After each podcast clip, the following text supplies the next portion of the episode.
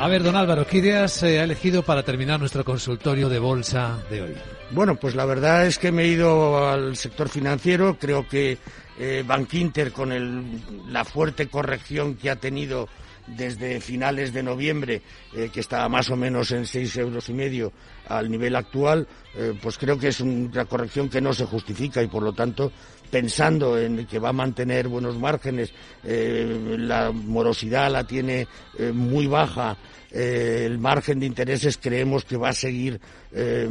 subiendo con respecto al trimestre anterior, pues yo creo que es buen momento para entrar otra vez en la compañía a aquellos que no la tengan.